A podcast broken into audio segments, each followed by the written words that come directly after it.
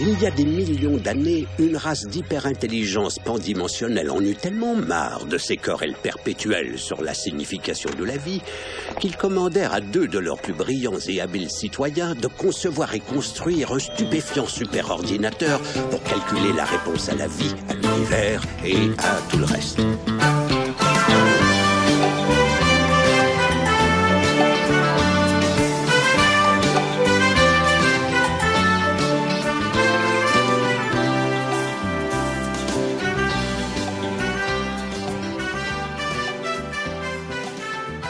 Bienvenue au deuxième épisode de euh, Diaz Pragma.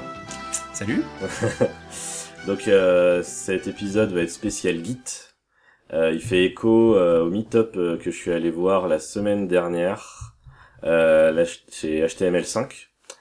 Euh, et qui de mieux pour en parler que celui qui a fait le meet-up, enfin le talk. Donc euh, Christophe Porteneuf. Bonjour Christophe. Salut David Donc, euh, donc ta présentation, c'était euh, sur du Git. Euh, je sais pas si je peux dire Git plus plus, du Git avancé.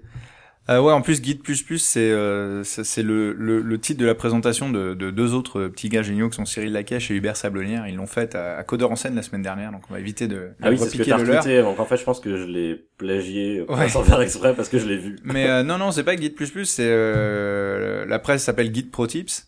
Et euh, donc c'est plus ça, c'est-à-dire que, enfin c'est un mélange de choses que moi je considère basiques mais que personne connaît et euh, ou pas assez de gens en tout cas, et de trucs effectivement un petit peu avancés mais assez cool. Donc euh, c'est une presse que je fais euh, là en ce moment que j'ai donné deux fois cet automne qui marche bien et qui permet à tout le monde de, comme ça moi je vois des gens pendant toute la presse qui font oh my god, tu vois et donc c'est c'est assez sympa.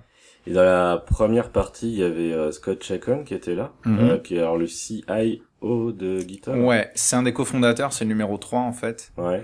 euh, avec euh, donc Tom Preston Werner qui est plus et puis Chris euh, Wandsworth qui est l'actuel euh, PDG.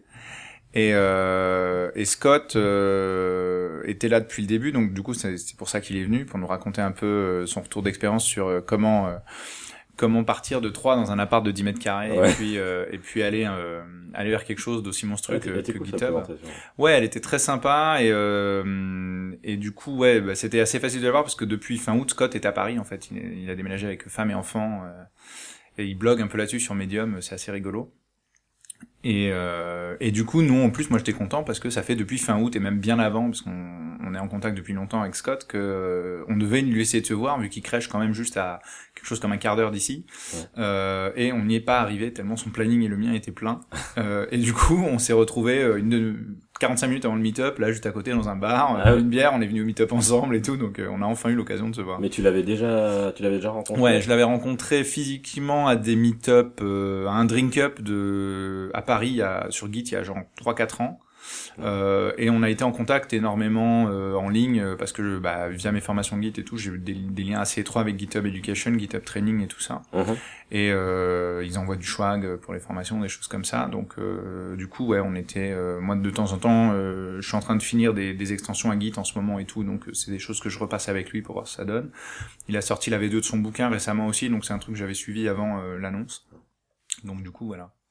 Mais du coup, je reviens un petit peu sur euh, les formations que que tu fais.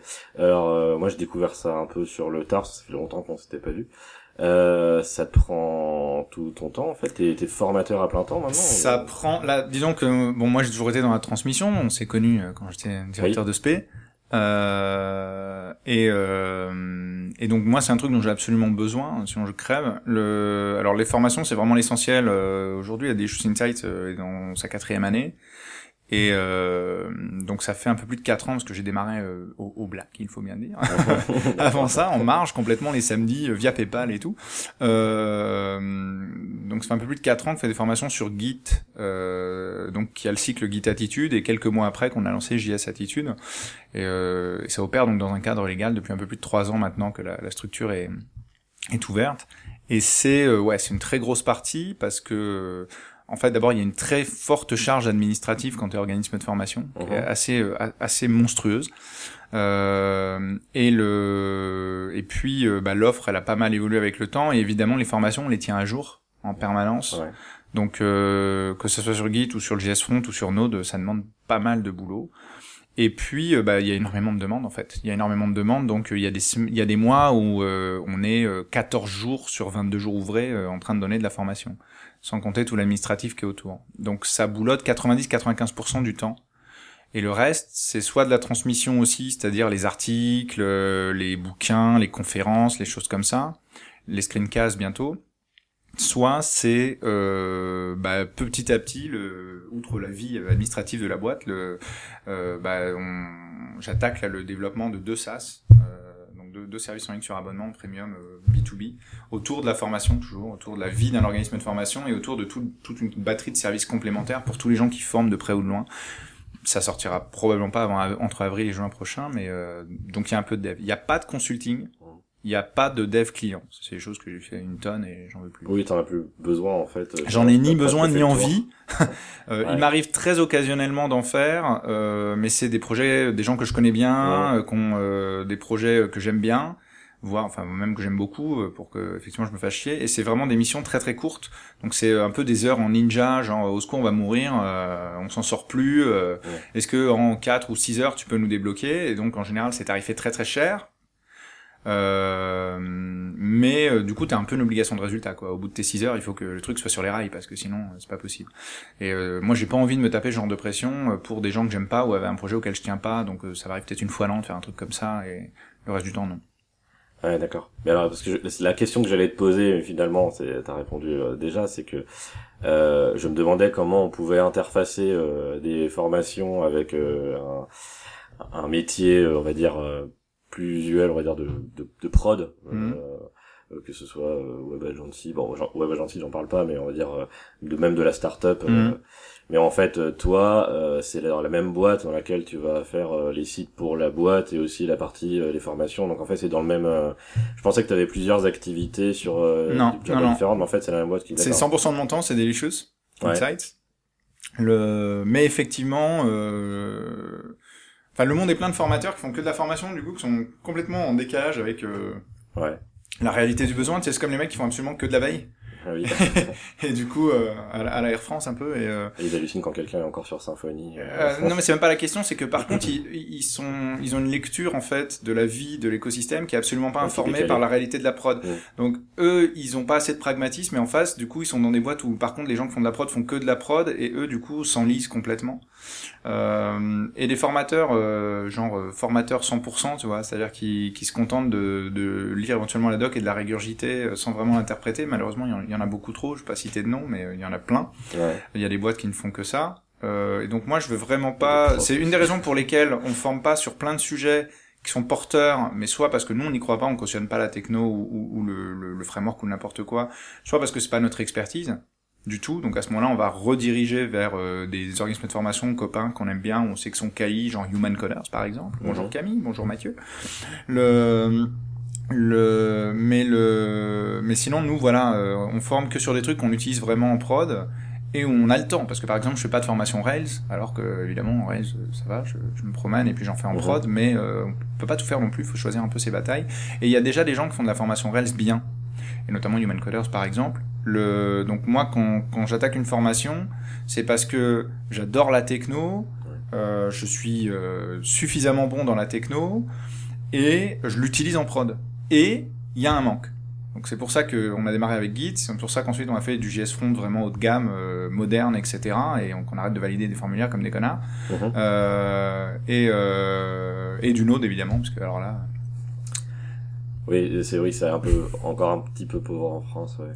Ah bah la France a en moyenne 5 ans de retard hein, technologiquement en termes d'adoption. Euh, on, adopte à peu près 5 ans après la vallée. J'ai l'impression qu'il y a eu plus de gens. Euh, non, ah, putain, moi je me souviens vraiment de Rails 2006, euh, juste à la sortie de Rails 2. Euh, dans Rails France, euh, on se connaissait tous par nos prénoms, hein, c'était du délire. je veux dire, on était 30 quoi. L'année d'après, on commençait à avoir des vraies questions, genre j'ai jamais ouvert la page d'accueil du projet de ma vie, quoi. Et donc là, on se disait, ça y est, on a un peu touché la masse. On est mainstream, mais Mais euh, en fin 2006, euh, tu te tapais une question sur les forums de Rise France, je te jure que tout le monde sortait l'aspirine parce que tu sentais que le mec, il avait ouvert le code source, Monkey Patché et tout, et il trouvait toujours pas quoi. Donc euh, c'était vraiment un tout petit groupe. Ouais, donc effectivement, ça ressemble. Parce que là, je voulais, j'ai voulu regarder moi par exemple. euh, bon, je vais ah, fermer ma, par- ma première parenthèse parce que et, bon, rapidement, j'ai regardé donc les meet-up euh, Node.js. J'ai pas spécialement envie d'y aller personnellement. J'ai regardé les euh, les, les meet-up qui y a en ce moment à Paris et euh, j'ai un peu l'impression que ça bah, ça se marche dessus, c'est un petit peu euh, regarder. J'ai l'impression que les meet-up en plus ont tous tendance à se coller genre les mêmes jeudis. Euh, et du coup, Aussi, t'es obligé de choisir tout vrai, le temps. d'ailleurs, Donc, le- dans le Bah, par exemple, euh, ouais, il y avait, il y avait Paris JS en même temps, il y avait tout ça, il y avait euh, Symphonicon ou je sais pas quoi. Enfin, tu faisais, mais c'est c'est tout bizarre, hein, les gars. Enfin, mettez-vous d'accord, quoi. Le, avec les conférences, c'est la même, tu vois. Par exemple, chaque année, euh, Paris Web, euh, dès, dès le mois de janvier, on s'appelle avec la FUP, on fait bon, t'es quel week-end, que nous on soit l'autre, tu vois, parce que on est toujours à une semaine d'écart quasiment et, euh, et au même endroit en plus, donc euh, histoire de pas se marcher dessus.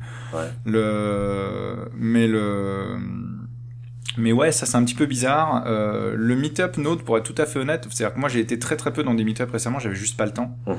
Euh, et du coup, j'ai- j'ai j'ai complètement débarqué de Mars récemment euh, en discutant avec un gars qui fait euh, des node boats à Paris. euh, euh, qui m'a dit non non mais il y a un gros meet-up node euh, à, à Paris il y a 200 personnes tous les mois et euh, j'étais un peu sur le cul j'ai fait ah ouais putain euh, et bon bah là il y en a pas en ce moment où moi je suis pas là quand il a lieu donc Ouais. euh, voilà mais il faut que j'aille au, au suivant clairement parce que pour le coup sur Node enfin les meet-up de manière générale ont du mal à trouver des orateurs même tout court sans filtrer la qualité Ouais, je- ouais, parce qu'il y a beaucoup beaucoup de gens euh, bah, c'est flippant quoi tu vois quand t'es pas une grande gueule comme moi ou t'as pas l'habitude c'est hyper flippant d'aller parler devant euh, Ouais, c'est- 50 c'est dommage pèlerins quoi même, parce que je pense que c'est comme ça que ça s'apprend. et évidemment, tu es obligé de, de te mettre le pied à l'étrier. Et puis, euh, et puis aussi, bah, ma foi, euh, si tu, tu peux avoir une, une mauvaise expérience, c'est-à-dire que tu peux y aller, euh, finalement prendre sur toi.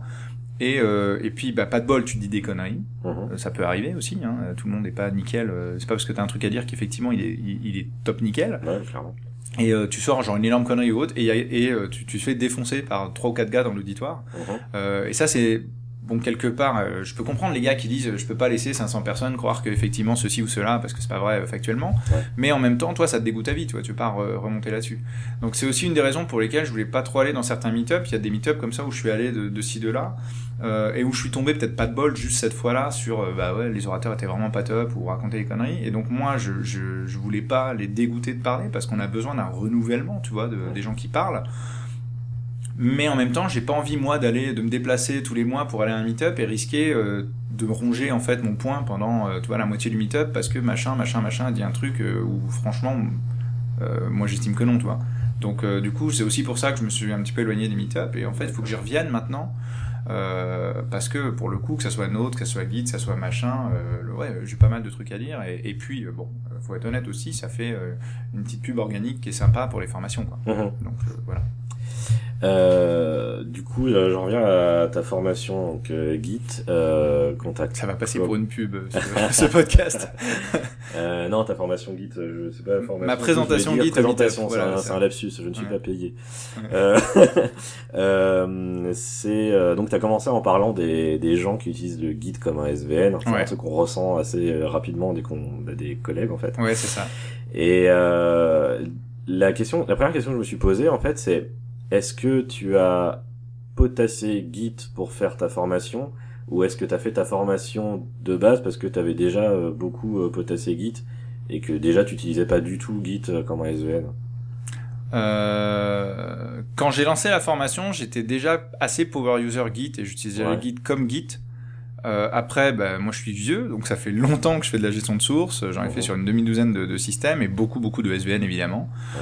Euh, et du coup, euh, ça me permet de brosser ces parallèles et surtout de, par exemple, de faire ressortir, de, de mettre la- l'accent sur des, des concepts ou des fonctionnalités qui sont géniales, mais qui ne viennent pas à l'idée en fait quand tu viens de SVN, parce que bah, quand tu viens de SVN, ton modèle mental de ce que fait un gestionnaire de sources, il est contraint par ce que fait SVN, c'est-à-dire trois fois rien. Mhm. Euh, et du coup, ça ne vient même pas à l'idée que tu puisses, euh, je sais pas moi, euh, stager des portions de fichiers ou je ne sais quoi, enfin.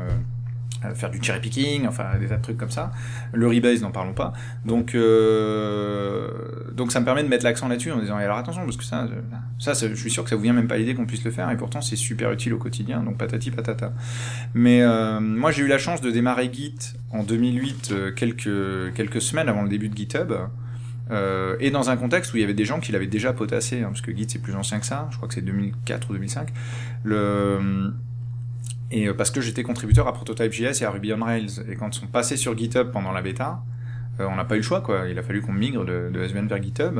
Mhm. Et, euh, et là, par contre, j'avais le reste de l'équipe, au moins trois ou quatre gars dans les dans l'équipe, bah, Sam Stevenson, Toby Langell et tout, qui avaient déjà bien bien torché Git. Donc moi, ma, gro- ma, ma grosse période what the fuck, rebase, truc, machin, euh, reset, euh, what, euh, c'était à cette époque-là. D'accord. Euh, c'était avril, euh, avril-mai 2008. Et euh, bah, tu vois, les formations, elles ont démarré juin 2010. Mhm. Donc à ce moment-là, j'étais déjà bien au point, mais clairement, j'étais pas aussi au point que maintenant, parce que c'est toujours pareil. Quand tu quand tu formes, quand tu fais les slides, quand machin, quand tu fais les confs, quand tu écris les articles, euh, t'es en stress, quoi. Parce Ouais. que tout le monde va pouvoir euh, te faire un gros bullshit si t'as sorti une connerie. Ouais, Et donc tu te forces à aller fouiller encore beaucoup beaucoup plus dans le détail, euh, le man, euh, etc. Et en général, tu trouves des petites pépites. Hein.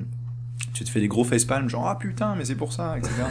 Euh, et donc clairement, même au niveau du discours, au niveau de la qualité des slides, la qualité des dépôts d'exemples ou la qualité de l'explication, entre il y a 4 ans et maintenant, ça a plus rien à voir. Ceci dit, il y a 4 ans, c'était déjà vraiment l'esprit Git et pas l'esprit SVN.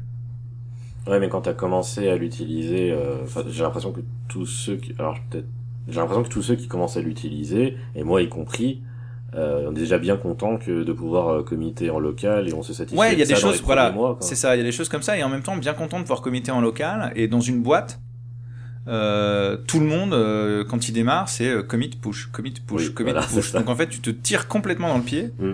euh, et euh, parce que les gens ont l'impression que tant que c'est pas sur le serveur, c'est pas, ça va pas quoi, tu vois, et, mais qu'un réflexe mental totalement subversionnien quoi, totalement centralisé. Et, euh, et du coup, tu tu t'arraches complètement la jambe avec ça parce que tu, tu niques les deux tiers de, des trucs cool que Git peut faire pour toi. Donc, euh, Ouais, mais qui reste assez obscur pour beaucoup de gens. Je prends par exemple dans ma bah, parce que personne n'y la doc, c'est toujours pareil. Alors, ce qui est bizarre, c'est que, tu vois, par exemple, là, maintenant, je suis dans une boîte où les gens ont, ont l'impression, j'ai l'impression qu'ils ont lu la doc. Pour le coup, Mm. c'était moi qui étais un petit peu euh, le mec Ouais. qui utilisait euh, pas trop euh, bien Git. Mais j'étais dans une boîte avant où, on- où vraiment on faisait du rebase, on faisait attention à notre, euh, à notre log. Pas mal.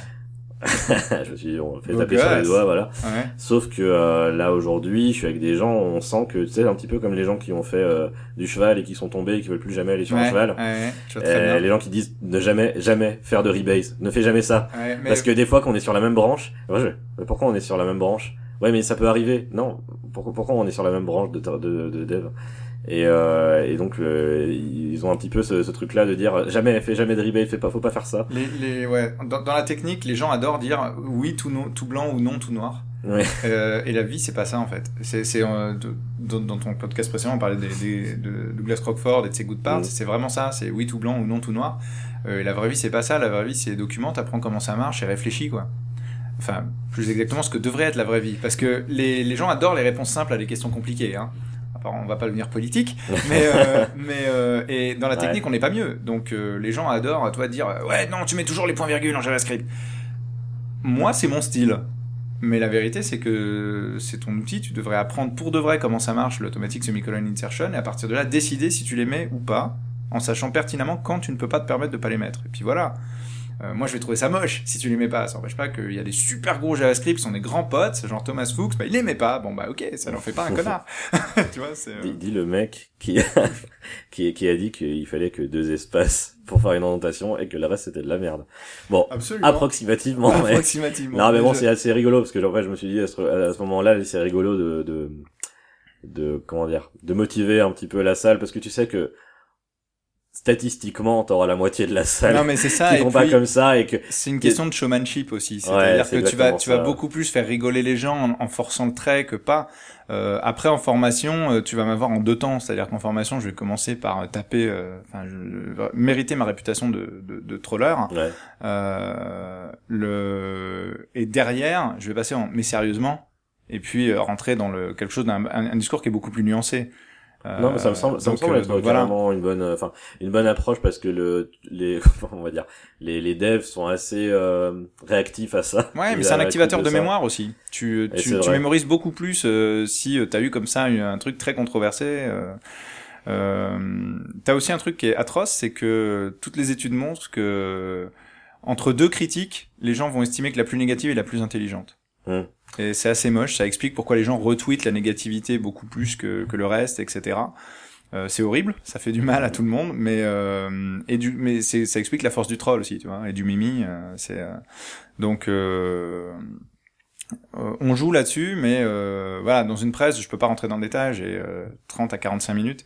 en formation, on, on, rentre beaucoup plus dans la nuance, tu vois, et puis ou quand j'écris un article. Mhm. Mais euh, dans la presse, ouais, du coup, c'est bourré de petits soundbites que tu peux retweeter comme ça. Mais des fois, je vois le retweet et en fait, c'est pris hors de son contexte. Et euh, du coup, euh, quelqu'un qui me connaît pas peut penser que je suis juste un parfait connard. et bon, bah ça. Non, je pense pas que je pense pas. Non, je pense pas que ça, ça puisse faire ça parce qu'il y a quand même, il y a quand même pas mal de, de mon retour quand même dans la salle. Et euh, genre le mec qui a fait un micro trottoir dans la salle. Ouais, salut, est-ce que vous avez aimé la présentation? C'est ça.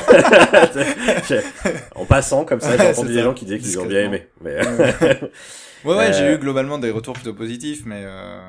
Mais dans Sauf peut-être les deux dans le fond qui faisaient du Java ou de l'Angular, tu vois, et qui devaient être assez tristes. Mais euh, parce que t'as... j'ai tapé à bras raccourcis dessus, c'est mes deux, c'est mes deux potshots favoris, mais. Euh... ouais, c'est toujours un peu. Ouais, mais Java, c'est devenu un petit peu. Euh... Il faut plus taper dessus, il est déjà par terre, laissez-le tranquille, je pense au bout d'un moment. c'est pas grave, on va faire PHP à la place.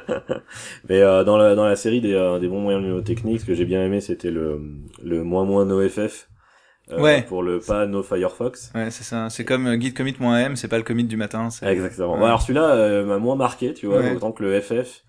Bah maintenant je le fais tout le temps. c'est ça. c'est c'est pas mal trouvé. Euh, je suis passé un petit peu donc sur euh, j'en profiter hein, pour aller un mm. petit peu sur Git Attitude, voir mm. de quoi ça parlait et tout ça. C'est assez sympa parce que c'est assez assez vaste. Euh, ça va même jusqu'aux clés SSH. Alors tu sais que cet article sur euh, comprendre et maîtriser les clés SSH, en fait, c'est 40% de l'audience du site. Oui. Bah. Pour des tas de gens qui n'ont rien à voir avec Git, évidemment. C'est parce que t'as les as les agents et tout ça dedans. Euh, et, t'as, et puis t'as plein de gens qui ont juste besoin de faire du SSH pour X raisons. Et euh...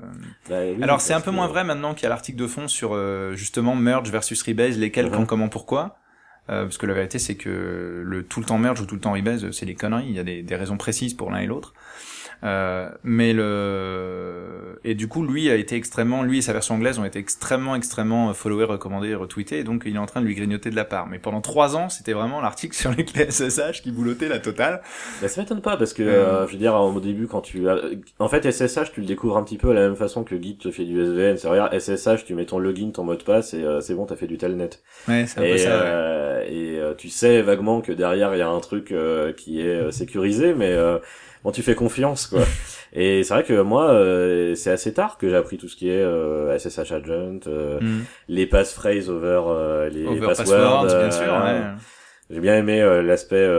c'était c'était quoi le la, le truc que dans bah, les suggestions de passphrase Il y en avait il y en a que j'avais j'avais noté parce qu'il m'avait bien fait marrer. Genre tu disais VB plutôt crevé ou un truc comme ça ou ouais, c'est c'est dommage. Je, je l'ai plus mais mais tu fais j'avais tu fais du VB dommage Eliane et un ou deux trucs comme ah ça. Ah non, c'est ça, j'aime les noix de cajou si, si, si on arrive à trouver j'aime les, les noix de cajou, le système stellaire aura eu le temps d'imploser. Ouais, non, mais bien sûr, c'est le. C'est assez parlant parce que c'est vrai que d'ailleurs c'est nouveau. Enfin, c'est pas nouveau, mais c'est c'est ça fait partie de ce genre de truc technique hyper vieux que les gens découvrent aujourd'hui. Fait, ah, et au fait, vous êtes pas obligé de, de faire euh, du lit pour euh, faire des mots de passe. Ça. Vous pouvez faire des phrases entières. Bah, XKCD a fait des, un super comic là-dessus, euh, avec bat, Correct Horse Battery Staple. Voilà, tu vois, je m'en souviens, il y a qu'à dire qu'effectivement ça marchait. Euh, et euh, ça empêche pas encore aujourd'hui des tas de gens aujourd'hui de concevoir des trucs qui euh, exigent de la complexité de mot de passe et surtout la, et, surtout euh, font genre euh, une longueur maximum. Ouais. Tu vois, genre entre 8 et 12 avec ceci, ceci, cela. Et en fait, on, on, a effectivement, comme dit euh, XKCD, on a on a mis 30 ans à apprendre aux gens à créer des trucs faciles à craquer, impossibles à se souvenir euh, donc, euh, donc au, lieu de faire l'inverse, euh, donc c'est super débile. C'est né d'une connerie et puis euh, actuellement c'est c'est même maintenant on a mis tellement de temps à le faire rentrer dans la tête des gens qu'aujourd'hui c'est très compliqué de leur faire penser différemment. Ouais. en fait c'était de la des, des mm. bêtises. Mm. donc dans la série, alors je pense on va pas pouvoir revenir euh, sur tout ce que tu as dit dans le truc. Moi, j'ai surtout euh, bien aimé tout ce qui était lié au, au log, parce que c'est quelque chose que je gérais pas du Tu as découvert moins grand L, toi aussi alors, alors euh, je t'avouerais que ça, j'y ai pas encore touché. Ah, euh, actuellement, euh, j'étais surtout déjà très content par la regex, les moins grand S et moins grand G, ouais. et c'était, c'est bon, je, je testerai. Hein. J'ai pas encore eu le temps de tout, de tout tester, mais c'était assez intéressant. Alors je sais qu'à un moment donné, j'ai fait un peu l'hypocrite parce que t'as demandé qui, qui connaissait euh, Git euh, re, re, re. Ouais. J'avais déjà entendu le mot. Ah, donc, le- Donc j'ai levé la main. C'était toi qui as levé la main? Ouais, je faisais partie des trois qui ont levé la main. Ok. Et après, quand on en a parlé, j'ai fait, Hmm, j'ai pas du tout ce que c'est. Est-ce que tu penses, parce que ça, franchement, c'est un truc, euh, je pense, que c'est- ça doit être génial pour briller en société ou de geek, euh, de savoir utiliser Git re, enfin, même personnellement. Tu penses que tu pourrais essayer de le re-résumer Ah, c'est c'est Comment ça. l'utiliser Pourquoi Pour, pour... moi, le truc qui permet vraiment, pour moi, le truc où automatiquement tu passes Achievement Unlocked en Git, c'est si tu, tu utilises Git reset-p, mais, euh, mais, euh, Ça, à la rigueur, je le comprends beaucoup plus facilement parce que Ouais. je faisais des git add-p. je- Ouais, mais la plupart des gens, déjà, comprennent pas ce que fait reset, alors aller chercher dans la doc pour s'apercevoir qu'il y a reset-p par-dessus le marché, c'est les mêmes personnes qui, qui savent pas ce qu'est le stage, je pense. Voilà, par exemple. Le... Alors, re, re, re, ça veut dire Reuse Recorded Resolution. Et en fait, euh, ce que... il y a un article de fond, donc sur Git Attitude là-dessus. Mhm. Euh, et en fait, le... ce que ça permet, ça permet de faire en sorte que... Donc, faut l'activer. Ça s'active assez simplement. C'est une fonction transversale. Et le principe, c'est que quand tu tapes un conflit pour X raison que ce soit, quelle que soit la commande qu'il a rentrée, donc il prend une empreinte avant le conflit, Mhm.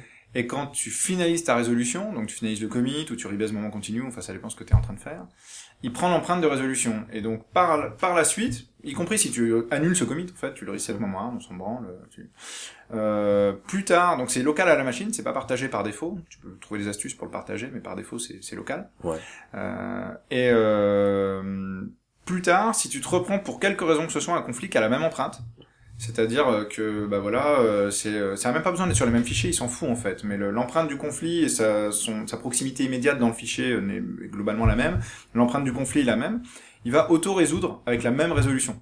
Mhm. Par contre, euh, dès l'instant où re, re, re est en action, il ne finalisera jamais le, le commit pour toi, même s'il n'y avait pas d'autres conflits ou de choses comme ça. hein, euh, euh, comme il est intervenu au-delà des heuristiques de fusion de Git, euh, avec un truc qui finalement a peut-être la même empreinte, mais dans le cas précis où tu es en train de faire toi, cette autorésolution c'est pas la bonne, on sait jamais.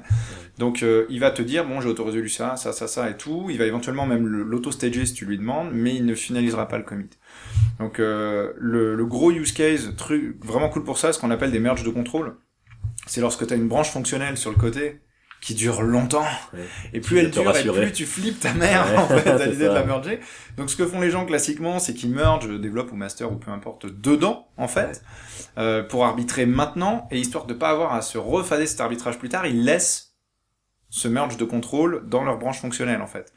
Donc, ils laissent master merger dans leur branche latérale, euh, et ils le referont plus tard, t'obtiens une sorte de truc qui ressemble un peu à une feuille d'arme, tu sais, avec des, des nervures sur les côtés, là. Mhm. Euh, ce qui est un peu dégueu. Moi, je considère que ta branche fonctionnelle, elle devrait, elle devrait rester toute seule, peinarde, en fait, jusqu'à ce que tu la remerges, Ouais. finalement, quand tu la boucles.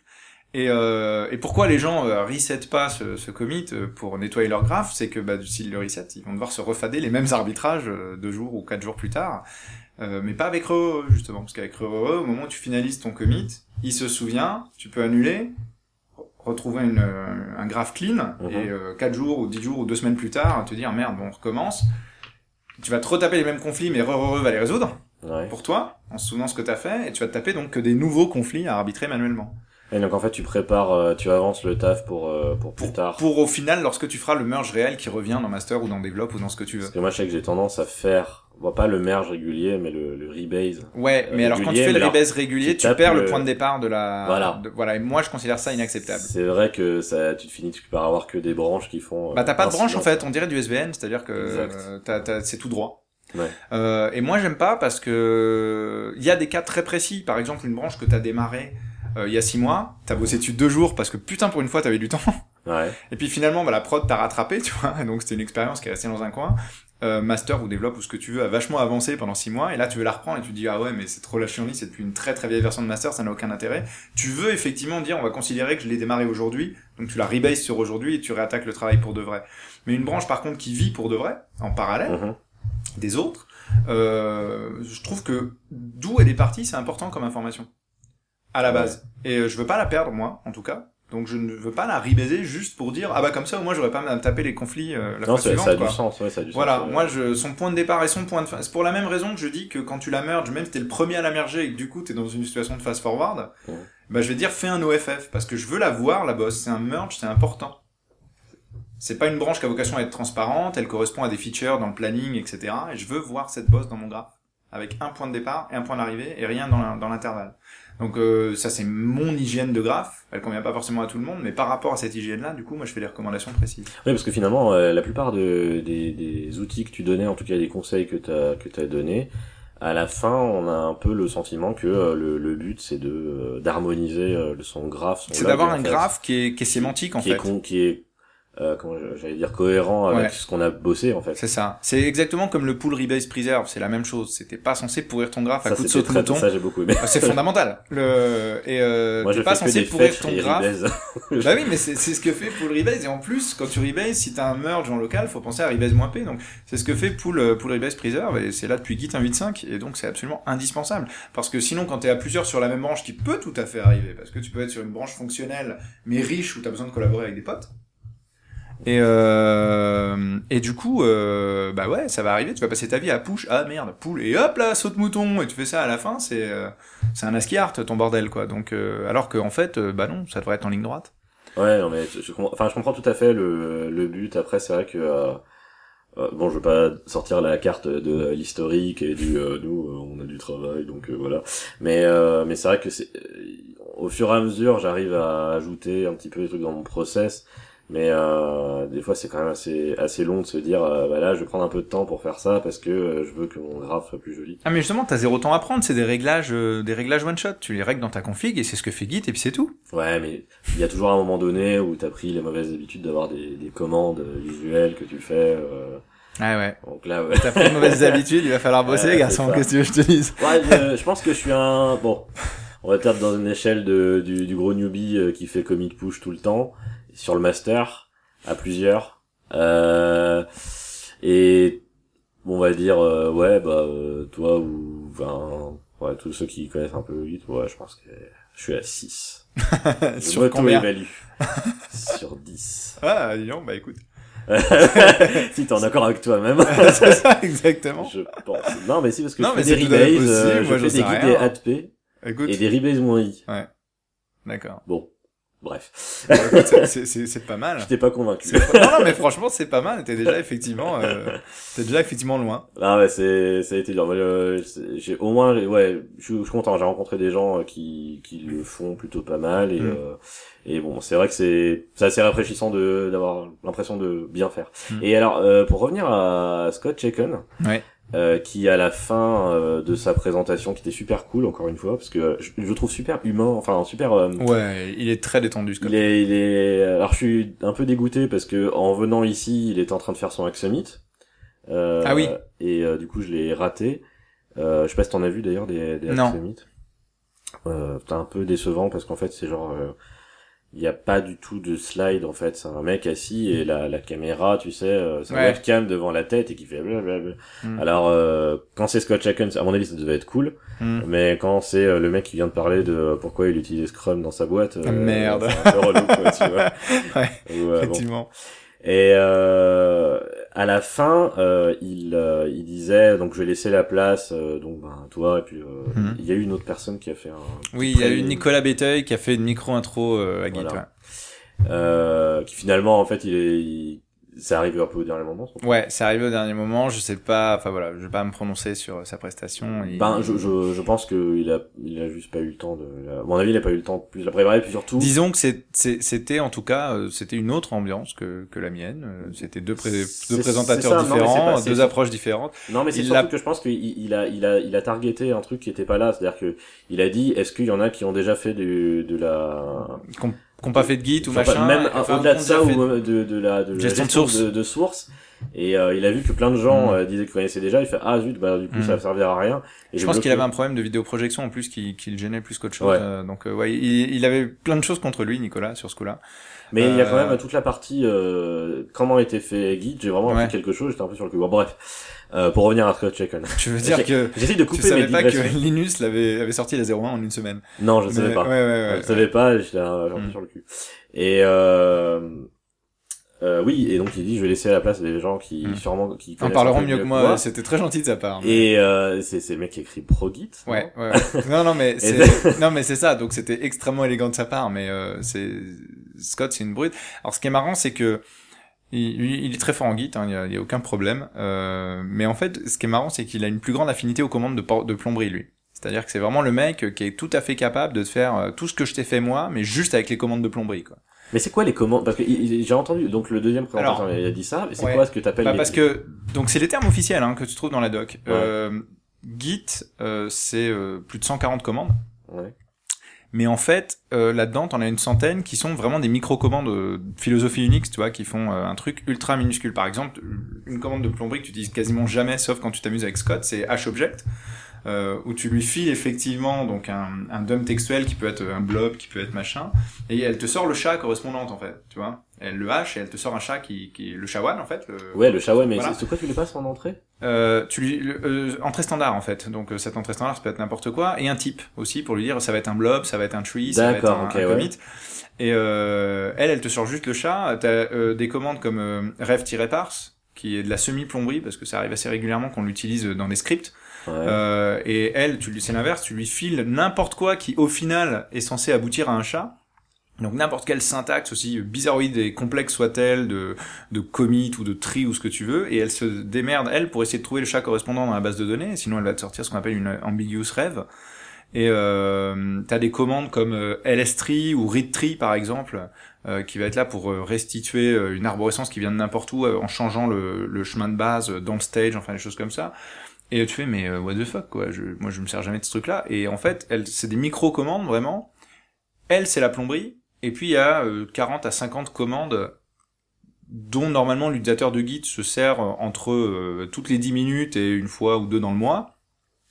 Euh, qu'on a appelé du coup la commande de porcelaine hein, qui est au-dessus. Mm -hmm. euh, le bah, bah, toutes celles qu'on connaît, commit, diff et toutes ces choses-là. Euh, donc il y a ce distinguo-là qui est clair dans la doc euh, de Git. Euh, mais euh, Scott, lui, c'est celui qui adore. Il, il, a fait plein de presse comme euh, Tale of Three Trees ou des choses comme ça, ou Grokking Git et tout ça, où euh, il te montre en fait comment ça se passe sous le capot. Donc non seulement il te montre ce qu'il y a dans le point Git, ce que tu peux assez facilement voir avec Gitel Prepository Layout, -hmm.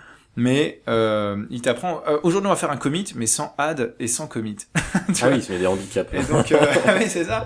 Et du coup, il fait, bah, y a pas de problème. Regarde, tu hash object le truc, donc boum, ça le colle dans la base de données. Du coup, et puis après, bah regarde, attends, attends, attends, tu vois, je fais un git update tree et tout, machin, bidule, clac, ok. et puis derrière, je vais faire un git state bidule, et puis tac, et, et euh, du coup, on va créer un hash object par dessus avec le là, et hop là, je vais commit. Et tu fais, oui, non mais c'est juste un ouf, quoi.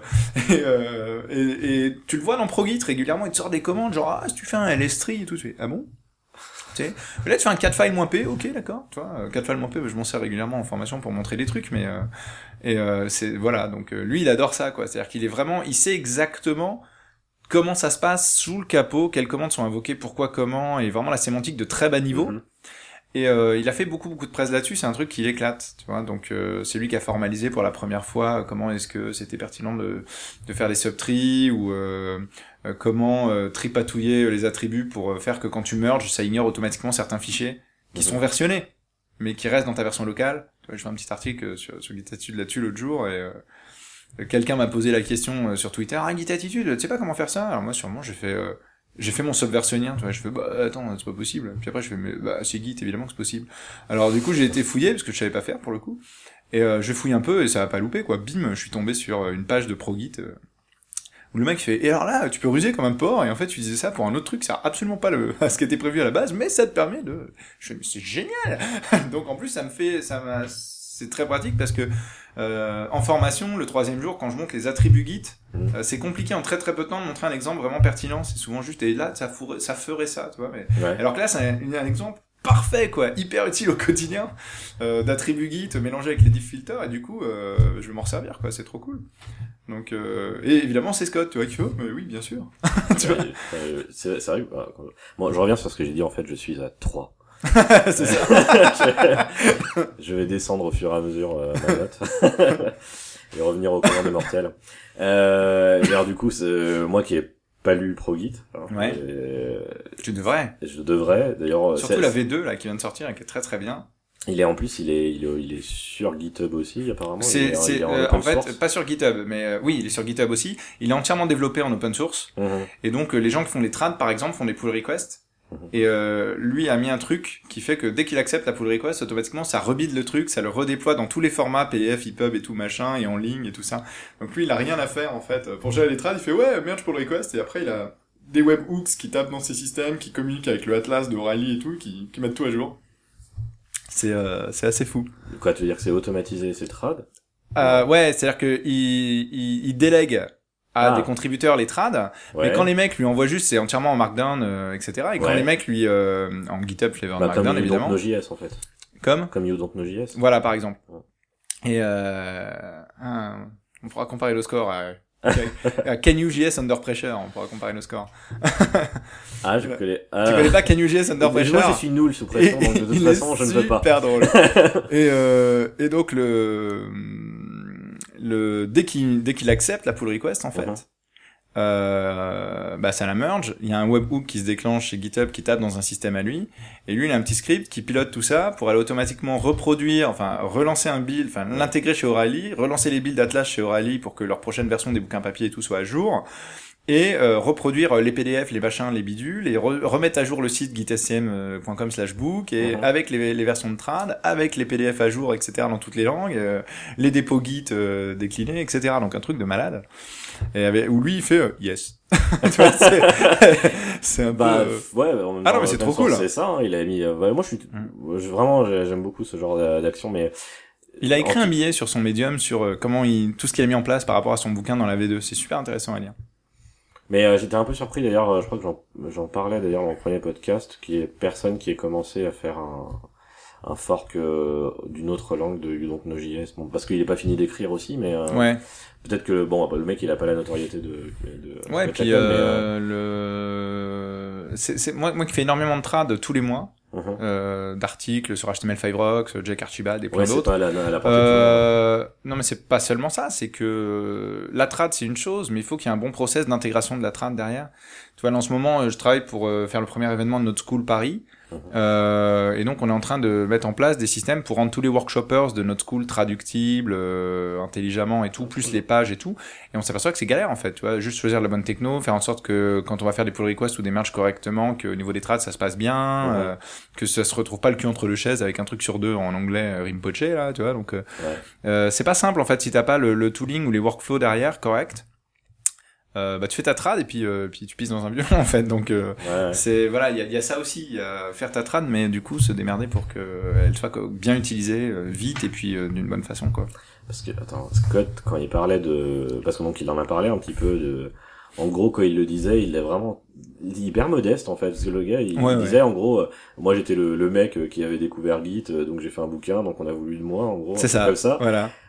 Mais j'avais absolument pas euh, la notion que quand il disait j'avais fait un bouquin que c'était pro guide ah mais non mais c'est ça. je pensais qu'il parlait de genre tu sais genre un espèce de livre de poche de non, non. tiens j'ai découvert Git c'est sympa Git non non en fait... c'est à dire qu'il dit ça mais en fait c'était une putain de brute en fait à ce moment-là j'avais fait la, la référence. Ouais. je... à ce moment-là j'étais le seul à connaître les 140 commandes dans mon sommeil mais euh, en plus euh, quand parce que donc ça a été énoncé hein, les donc ces commandes plomberie Ouais. Et euh, moi, je pensais que euh, en, en, mode vraiment, euh, comment dire, crédule. Hein. Mais euh, je te dire, ah, ça doit être git fetch. non, Les gens font git pull, moi je fais git fetch. Ça doit être une commande de plomberie. Non, fetch. j'avais aucune notion que non, en fait. Euh... Git, pull, c'est de la. D'ailleurs, je l'ai dit dans la presse, c'est de la porcelaine par-dessus de la porcelaine, puisque c'est fetch plus merge ou fetch plus rebase. C'est comme clone. C'est un alias en fait. Hein, Puisque un peu, ouais, presque. Euh, c'est juste qu'elle a quelques petites options euh, que tu vois pas, mais qui sont monstrueuses euh, quand tu joues avec les submodules et que tu commences à faire du recursive ou autre. Et là, tout d'un coup, elles font 3000 3000 trucs. Mhm. euh, malheureusement, pas le 3001ème qui est celui que tu veux vraiment avec mm -hmm. le submodule.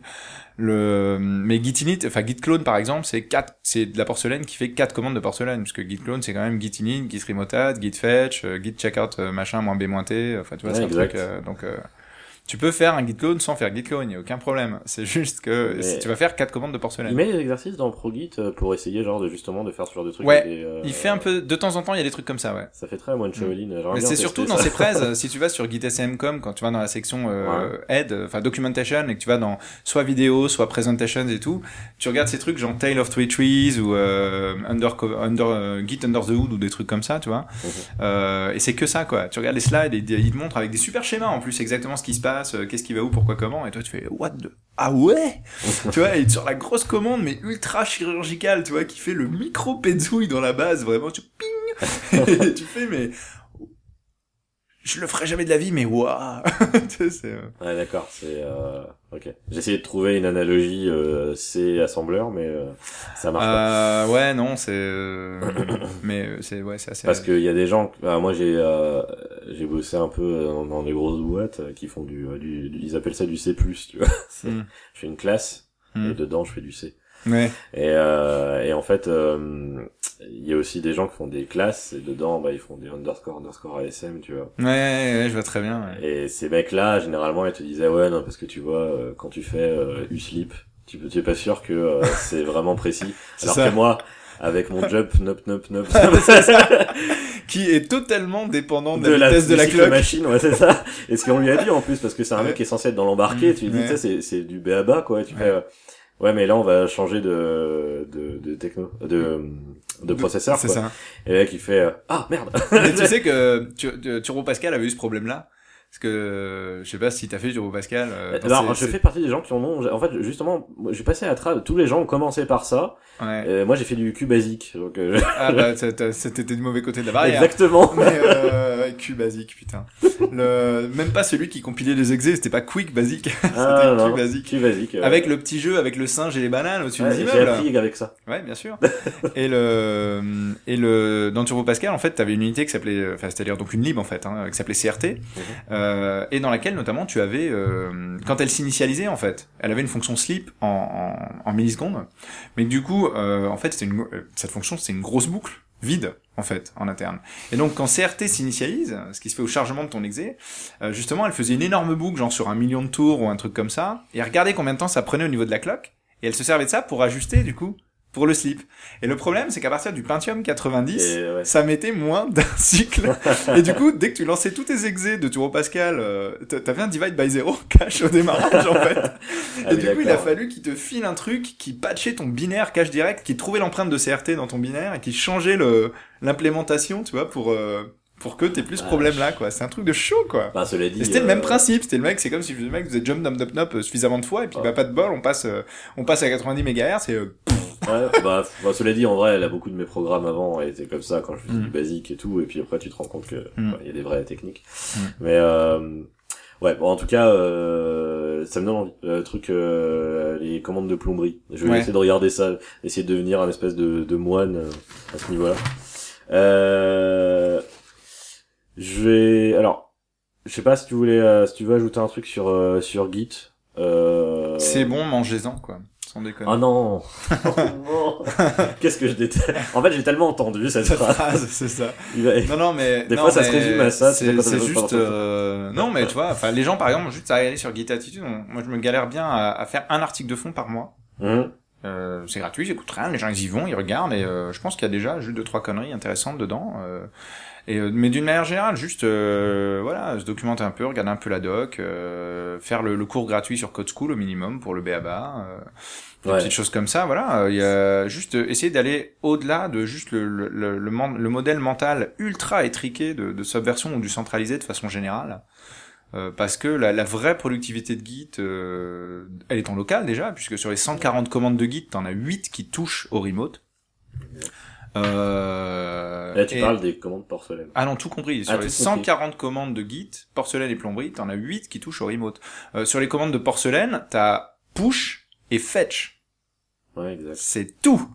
Alors Git remote show aussi, si t'es pas en mode euh, en mode euh, dry run parce que du coup même en mode transfert euh, en transfert c'est voilà en transfert avec le remote il y a que ça absolument tout le reste est en local 99% de ta productivité est en local et donc euh, ouais faut ça ça mérite quoi de prendre un tout petit peu de temps parce qu'on gagne enfin entre quelqu'un qui fait vraiment du SVN en Git et quelqu'un qui gère Git sans déconner ça se trouve il économise sans problème 30 à 45 minutes par jour quoi en productivité gagnée quoi Moi, je en arrêtant de s'auto-limiter quoi Ouais, bah oui, non mais. En fait, j'ai été, j'ai fait. En fait, c'est une des premières conneries que j'ai fait, euh, c'est de faire des euh, le, le, commit. Euh. le gros commit. le pire de tout ça, alors je pense que bon, je vais prendre des baffes, mais c'était le début. Hein, J'étais jeune et fou. C'était c'était, j'avais un commit, et puis j'avais j'avais appris la commande amende. Ah non. et je suis là, c'est génial. C'était Et donc c'était ma, ma commande backup. Tu sais qu'il restait des de- traces de pneus dans ton reflog. Ouais, hein.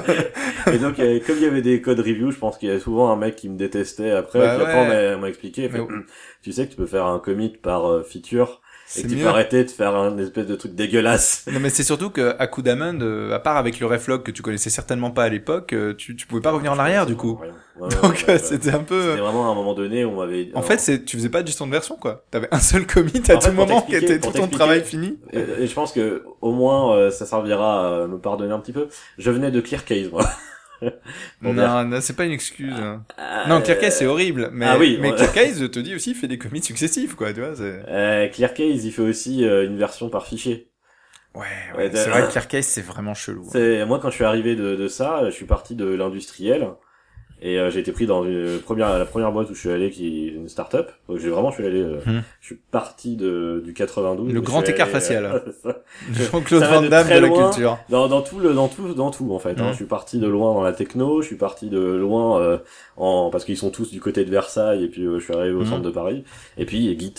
Et euh, le mec il voulait pas me que j'ai une formation enfin Bah ouais, parce que ça sert à rien quoi. Ouais voilà. Et ben, ouais, bah, tricher. euh, hein. tu fais euh, git add, git, git commit.am et voilà. Et git push, git pull. Voilà. Mm. Et euh, donc euh, vas-y, c'est parti. Donc euh, j'étais Mm. rentré dans l'équipe. et, euh, La formation Jean-Claude Duss quoi. Sur un malentendu ça peut marcher. c'est ça. Sauf que heureusement dans la boîte.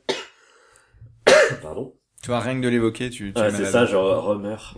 non mais je pense que je meurs plus à me rappeler de Clearcase que. Mm. Mais euh, non, euh, je sais plus ce que je voulais dire. Euh, la, je couperai. Euh, ouais, donc euh, au Tu moins il y dit la avait des gens. fois aussi, puis t'as pas coupé. c'est vrai. J'ai la flemme.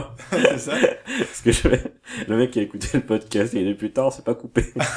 euh, donc en fait, euh, il y avait au moins des gens donc euh, qui savaient en faire dans la boîte, qui étaient pas mon chef Ouais. de projet, Ouais. et qui étaient les personnes qui te review et qui disaient Mm. attends, tu peux faire comme ça. Et euh, donc voilà, bon bref, j'ai appris un peu euh, sur le tas, mais euh, c'est cool de voir euh, que euh, il y a encore plein de trucs à apprendre. En tout cas, j'ai plein de trucs à apprendre. Euh, alors la partie que je préfère, euh, parler de, de GitHub, des activités GitHub. Ouais. Euh, que bah, moi, ce qui me semble un peu évident, le fork euh, de Node.js, Ouais. la io.js, je crois, ça s'appelle. Ah, j'ai même, tu vois, j'ai même pas encore été fouillé dans le détail. C'est-à-dire que j'ai vu le début du drama euh, sur le fork autour de Joyent en fait. Et euh, j'ai pas encore été refouillé dans le détail. euh, Comment est-ce que ça se développe euh, Joyent du coup essaie de rattraper le coup à mort en mettant un committee, machin, un advisory board, tout ça. Ouais, mais Euh, la communauté a rattrapé euh, le, le noyau, en fait. je Ouais, moi je, je, les gens queen aussi parce que du coup, euh, enfin un des nombreux bones of contention, euh, outre deux, deux ou trois micro dramas qu'il y a eu récemment et les gens adorent les dramas, trouve. tempête dans un verre d'eau. Il n'y a pas que les tempêtres dans un verre d'eau, mais enfin il y en a eu. Et t'as eu le côté, euh, ouais mais putain, euh, tant qu'on sort pas là à zéro, l'enterprise et tout ça, je putain les mecs on s'en branle, laissez-les mariner dans J2E. C'est bon, comme ça on va tous les dépasser, c'est pas grave.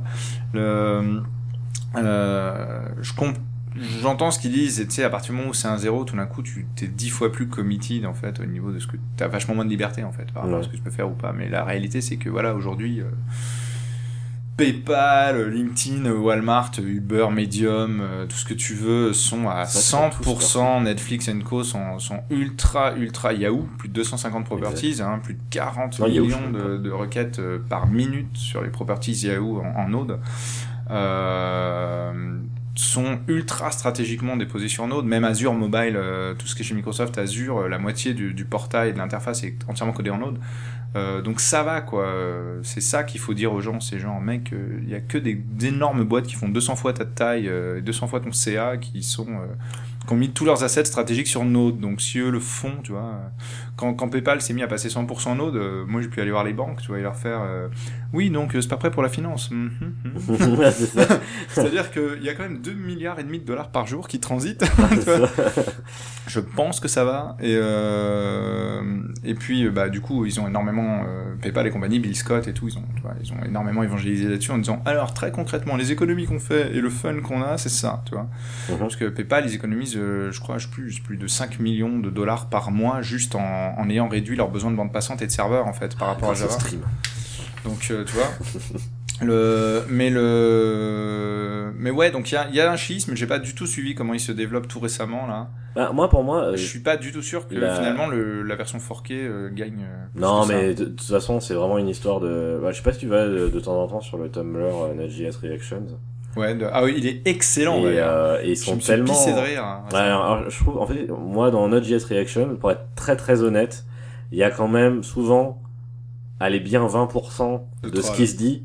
Non, mais qui sont même carrément des trolls que je suis obligé de carrément de me documenter pour savoir de quoi putain ils parlent, quoi. Alors moi en fait, Ils sont euh, tellement proches du, du, du, du corps. Mais moi, ça, moi, ça a été hyper bon pour mon ego parce que j'ai découvert Node.js Reactions tout récemment, toi, il y a genre Mhm. trois semaines. Et euh, il y en a pas un où j'ai pas compris ce que c'était. Ouais. Et du coup, je me suis dit putain, achievement unlocked, quoi. Parce que effectivement, j'ai bien vu qu'il y en avait genre quand la lit buvait, tu sais, machin. Même euh, le gender, euh, Oui, parce que justement, ça, je l'ai suivi ce Ah drama. je l'ai suivi ce drama qui était un drama débile. ah bah oui. Euh, C'est-à-dire que moi, je suis très, très, très à cheval sur tout ce qui est gender diversity, etc. Je suis quelqu'un qui suit énormément Shanley, Ash Dryden, Yann Lennart et tout ça, et qui, qui, qui me bat depuis même avant l'INSIA hein, sur ce machisme ambiant, Mhm. le côté ça démarre au berceau, etc. Tu vois, qui me pète les couilles comme c'est pas permis. euh, parce que mon expérience m'a plutôt montré qu'en général, les nanas. euh, à parcours égal défoncent les mecs en termes de, de compétences et de, Mhm. de productivité et tout ça.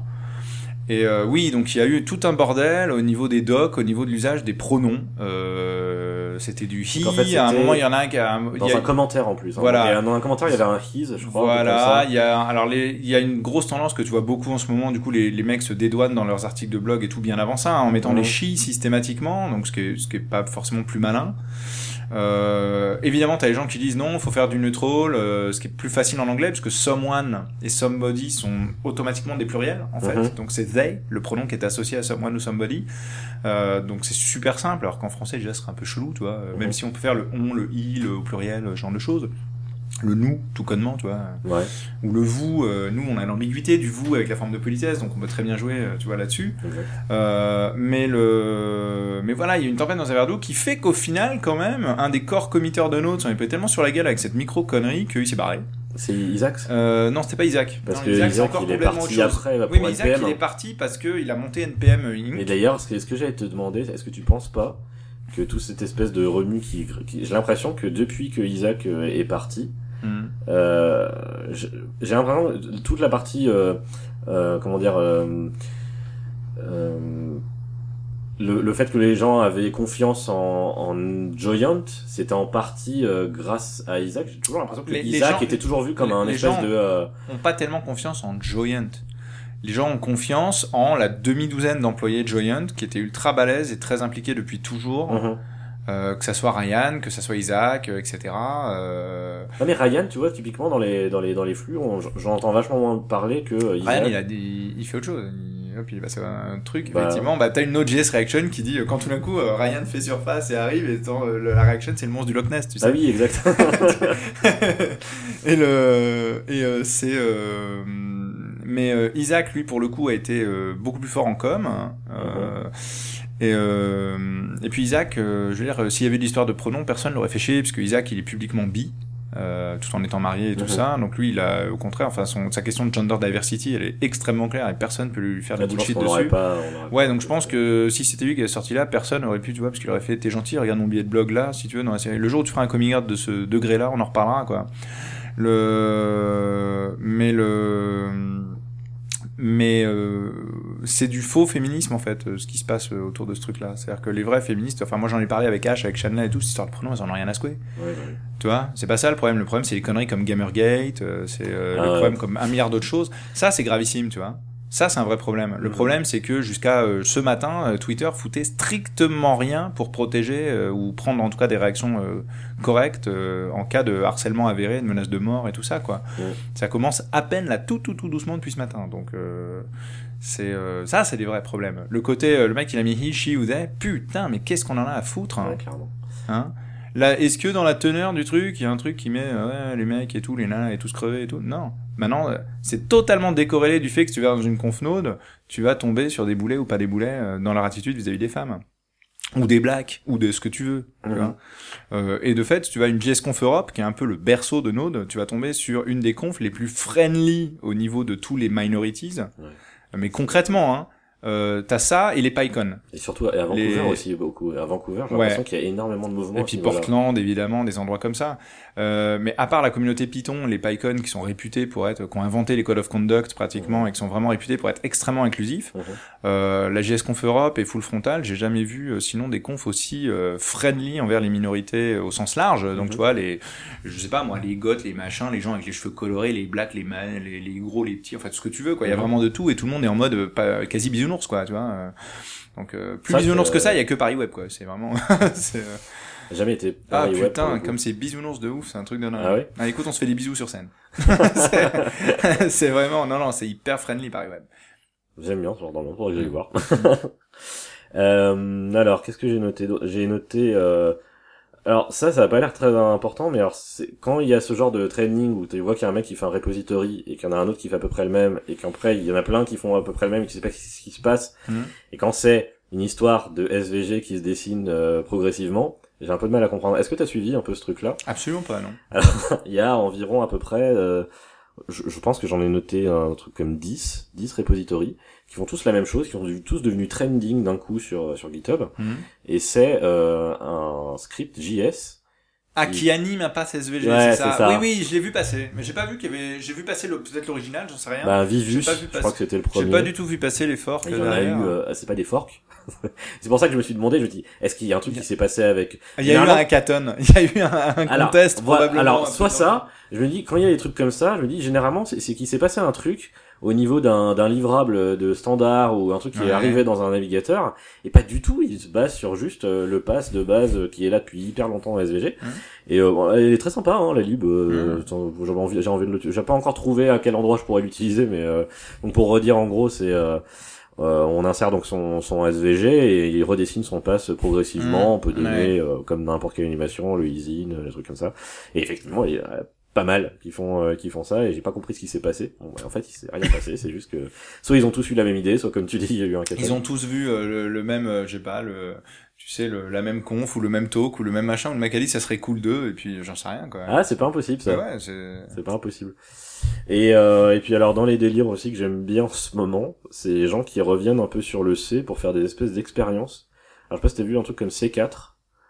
J'ai juste vu passer le nom, j'ai pas. C'est euh, alors C4, c'est euh, un mec. qui- Déjà, c'est le nom d'un explosif. euh, c'est sais- Semtex Je sais pas si c'est fait exprès. Je sais pas si. Je sais pas comment on appelle ça. Tu sais les acronymes où euh, tu. Je crois que j'ai déjà posé la question sans réponse. Mhm. on va dire un acronyme où tu choisis d'abord le nom. Euh, avant de savoir ce qu'il va décrire, euh, c'est un truc genre braconyme ou un truc comme Oui, ça. c'est ça, ouais. Un truc, ouais, genre. Et donc peut-être qu'il a fait ça. Euh, C4, c'est le, ça s'appelle le C en cas de fonction. Mhm. En gros, c'est un interpréteur C fait en C. Ok. Et euh, ça, il y a plusieurs trucs qui, comme ça qui se font de plus. Moi, qui euh, à la base entre guillemets, euh, c'est un peu, je viens du C, on va dire, parce que Mhm. euh, c'était un peu informatique industrielle, quoi. Mhm. Et euh, je trouve ça assez Moi cool aussi, parce que Pita. exact. Donc si tu veux. C'est vrai que vous en bouffiez beaucoup. euh, Ah, vous- ils comprennent pas qu'il y a autre chose. Ouais, vrai. ouais. Et euh, bah il y a bah typiquement bah, la plupart des délires font très délire épita aujourd'hui essayer de faire ça mais en vous coupant un bras tu vois. Bah, tu Euh, retrouves ça dans 42 et tout parce que c'est l'esprit piscine à la con euh, de, de de Epita puis Epitech puis euh, Sup Internet puis 42 parce que c'est à, à part quelques agencements cosmétiques enfin moi je trouve c'est quasiment le, le même programme on va se prendre 700 commentaires de trolls de gens qui nous écoutent mais Ouais, il y a moyen. heureusement qu'il y a que tes potes C'est ça exactement. oui, mais moi je vais le tweeter, donc on est dans la merde. Le et le et le c'est vraiment le truc euh, réinvente la roue en permanence quoi. C'est toujours genre bon bah aujourd'hui tu vas recoder LS ou aujourd'hui tu vas recoder euh, la lib machin, tu vois. euh, Mhm. Et euh, et on sait les mains dans le dos, la tête à l'envers, sans manger, tu vois. sauf que maintenant à 42 tu le fais sur un Mac au lieu de le faire sur les vieux terminaux passifs dégueulasses, le contraste poussé à fond que j'avais en 95. Ouais. Euh, mais euh, et là t'as des auditeurs qui font putain c'est vrai qu'il est vieux. Et, J'ai pas osé le dire. et le- et donc euh, donc euh, donc ouais ils, ils aiment bien ça. Alors a- l'exercice est pas dénué d'intérêt si tu veux. Par contre baser toute une pédagogie sur ce genre de choses ou plus exactement toute une absence de pédagogie sur ce genre de choses c'est compliqué quoi. Mhm. mais c'est toujours rigolo tu vois ne serait-ce que pour aller comprendre euh, ah putain c'est vrai que coder LS en fait euh, c'est pas trivial tu vois. Surtout quand t'as The qui dit t'as pas géré les fichiers à taille négative tu vois t'es un peu donc zéro hein quoi. Donc bon c'est un peu C'était. Manu qui me disait disait qu'à un moment donné, ou je sais plus si c'était toi, il disait qu'il avait fait un, il devait recoder printf et qu'il s'était tapé une amende parce que euh, il avait pas reproduit un bug de printf. C'est ça. Exactement. Et Ouais, ouais. c'est- Alors autant, euh, bon ça, je suis pas là pour critiquer euh, l'aspect euh, éducation et tout ça. Autant euh, dans l'aspect, euh, je l'ai fait tout seul dans mon coin pour m'amuser, je le mets en open source. Là, ça me fait carrément délirer. Euh, et euh, du coup, bah, j'ai l'impression qu'il y a euh, de plus en plus de gens qui reviennent vers du vers du natif en fait euh, maintenant. euh. T'as peut-être aussi des chemins, euh, par exemple, Rust est en train de gagner beaucoup voilà. de parts de, de, et Rust, a une syntaxe qui est un peu le Frankenstein euh, des, des, des syntaxes. Rust, c'est, ça fait partie de ces langages où j'adore les concepts, j'adore les features et je vomis la syntaxe. Ouais, je suis assez, je suis assez d'accord. C'est, euh, mais c'est ultra intéressant euh, conceptuellement, Rust, en La revanche. machine d'exécution. Et euh, ouais, et puis les concepts sont dedans, le, le nativement parallèle, euh, tout ce que tu veux et tout, qui sont vraiment super. Je pense que je, Euh, dirais, je mettrais presque l'opposé sur Go d'ailleurs. Parce que euh, dans le, le Go, je trouve que euh, tous les concepts qu'ils ont sur la machine d'exécution m'intéressent pas du tout, les aspects de coroutine et tout ça. Moi, c'est un truc que j'ai pas envie d'y toucher, quoi. Je veux dire, en fait, depuis que Ouais, j'ai mais moi, j'aime beaucoup ça, donc euh, j'en fais énormément en Node, notamment, donc. Euh... des coroutines. Bah évidemment, ne serait-ce que tu peux considérer déjà bah, des générateurs en ES6 en fait, euh, donc euh, oui bien sûr. Ah ouais. Eh oui. Et quand tu les mélanges avec des promesses, tu fais du code asynchrone qui a une gueule de synchrone, ce qui est merveilleux. Tu récupères Ouais, tes mais- catch et tout. Ouais, d'accord, mais le problème, c'est, c'est le truc, c'est que derrière, c'est, géré par du libevent. Moi, je parle pas à la gueule de ton code. Je parle le fait que derrière, euh, t'as le pure worker euh, de euh, libuv. euh, Ah mais non, là t'as même pas besoin de libv ou libevent, c'est directement ta, ta runtime V8 qui va faire ça pour toi. Bah oui. Non non mais sans le libv ou machin, t'as Ah, pas besoin de ça, tu suspends des stacks c'est tout, donc euh, t'as pas du tout besoin de, courant de la SSI, pour ça. J'ai Du pas- tout, du tout. toujours tout- Parce que la libv et tout ça, c'est les choses qui vont faire ton asynchrone et tout au niveau de Ouais. IO et tout ça. Mais au niveau du langage lui-même, de la sémantique du langage, là, c'est effectivement ton interpréteur JavaScript. Donc c'est en l'occurrence SpiderMonkey et, euh, et V8 qui le font. Et, euh, et c'est juste top en fait. Tu fais des trucs trop mignons. Euh, non, non, les coroutines ont, ont des vrais champs d'application. C'est comme comme tout le reste, euh, c'est pas il y, a- il y a pas de balle d'argent, hein, il y a pas de Mhm. vérité universelle, mais euh, mais il y a des tas de use cases où c'est trop de la balle. Euh, et ça se mélange très très bien avec le code asynchrone effectivement. Mais euh. et d'ailleurs en ES7, on aura des mots clés dédiés. On sera plus obligé de faire cette espèce de bidouille rigolote entre les générateurs et les promesses. On aura les mêmes mots clés qu'en C Sharp 5, c'est-à-dire qu'on aura async et await avec la même sémantique Ah, d'accord. Bah, et qu'on a déjà dans euh, les, euh, je crois, dans les tout derniers builds expérimentales de V8, on, expérimentaux de V8, on les a. Mais qui sont pas encore intégrés à Node, j'imagine. Euh, il faudrait regarder la dernière 011, c'est pas, c'est pas, euh, c'est pas impossible. Bah, l'ait. dire que je à m'intéresser à ESS6 avant de faire du ESS7, mais... Ah oui, parce que je pense vraiment que, de, enfin moi, une, un de mes grands pronostics, euh, tu sais, euh, genre, euh, comment il s'appelait ce, ce fameux Nostradamus et tout, machin, c'est que je serais vraiment pas du, sur- du tout surpris. J'avais cette discussion avec mes, mes apprenants euh, en formation hier, euh, que d'ici un an, en fait, d'ici fin 2015, euh, on ait eu vraiment, il nous reste en gros des gens qui restent en ES3 parce qu'ils ont encore de l'IE8 à gérer. Ouais. et tous les autres qui seront qui ont presque sauté ES5 seront en ES6 directement. Un peu pour la même raison que t'as plus d'IE8 que d'IE9, tu sais, euh, parce que les gens qui sont passés à IE9 sont déjà à IE11 en fait. Mhm. Euh, et en fait, à partir du moment où les gens disent bon bah OS5 ok, euh, pourquoi est-ce qu'ils se priveraient d'utiliser directement ES6 ou autre, étant donné que tout ES6 est simulable en ES5 Ouais. euh, qu'avec Tracer ou 625, euh, tu peux coder en ES6 et à la volée directement avoir de l'ES5. T'as même un gros build qui aujourd'hui a sorti une lib basée Service Worker, Mhm. dans le navigateur qui implémente un service worker pour ta page qui fait que tu charges de l'ES6 à la volée, il le transpile à la volée avant de te dire OK et tu l'as en ES5 dans ton navigateur. Donc c'est juste super showtime. Ah, c'est dans, c'est dans, sur quel framework, tu dis? C'est pas un framework, c'est un mec là qui a pondu aujourd'hui euh, BF Geek, je crois, Ouais. euh, qui a publié euh, un service worker euh, que tu utiliser dans tes pages et qui, qui est basé par-dessus Tracer. Ah. Et, euh, et du coup, il transpile à la volée côté client comme une brute. Donc pendant la phase de chargement, parce que c'est service worker. Et, euh, et c'est super drôle. Bon, évidemment, dans la vraie vie, tu, tu veux transpiler côté côté Ouais, côté côté, serveur, côté build, ouais. côté asset, ouais. Mais, mais c'est hyper rigolo comme concept. Ouais, c'est ça ça, c'est intéressant. Il le fait avec Tracer, donc ça va moins loin que 625, mais euh, c'est Mhm. rigolo quoi. D'accord. Euh, ça fait 1h07 qu'on parle. C'est toujours à 1h07 ou 1h10 que tu t'en rends compte. Parce que... Bah, parce que, en fait, je pars du principe que autour de, de 1 heure, euh, je suis déjà content que les gens jusque là. Je- tu es vaillant. Voilà, c'est ça, bravo. Et euh, que au-delà, c'est se foutre de la gueule des gens, là, se dire, euh, je vais te laisser tranquille quand même. Mhm. Euh, donc voilà, je sais pas si tu voulais ajouter euh, quelque chose, euh, si je t'ai arrêté dans ton élan. Non, non, pas du tout. bien. Euh, bah du coup bah je te remercie. Mais avec plaisir. Euh, et puis bah je te remercie de m'avoir accueilli parce qu'on est chez toi. C'est ça, il faut le Je dire. suis venu avec mon barda. Sur, sur, sur un bureau debout. Ouais, ouais c'est c'est une première fois pour moi. Tu vois, ça fait très bar en fait. Ça, Ouais, ça favorise la conversation par Ouais, c'est pas hyper normal. adapté à ma taille. Ah. Il fallait me dire, j'aurais baissé. ouais, c'est ça. Euh, donc, euh, j'aurais dû remercier après. c'est parce que je sais pas quoi dire à la fin. Là. Donc, Bah, tu peux remercier les gens de nous avoir écoutés. Je remercie C'est très les gens gentil. Faut pas qu'ils hésitent à laisser des commentaires et tout ça. n'hésitez pas à laisser des commentaires. Moi, je sais pas où ils vont laisser des commentaires parce que c'est Bah, t'as merdé un les système de commentaires dans ton SoundCloud, machin, là. Dans mais- SoundCloud, euh, dans iTunes, euh, Mhm. dans ouais, là où vous voulez, euh, sur Twitter. euh, voilà. À bientôt. À bientôt.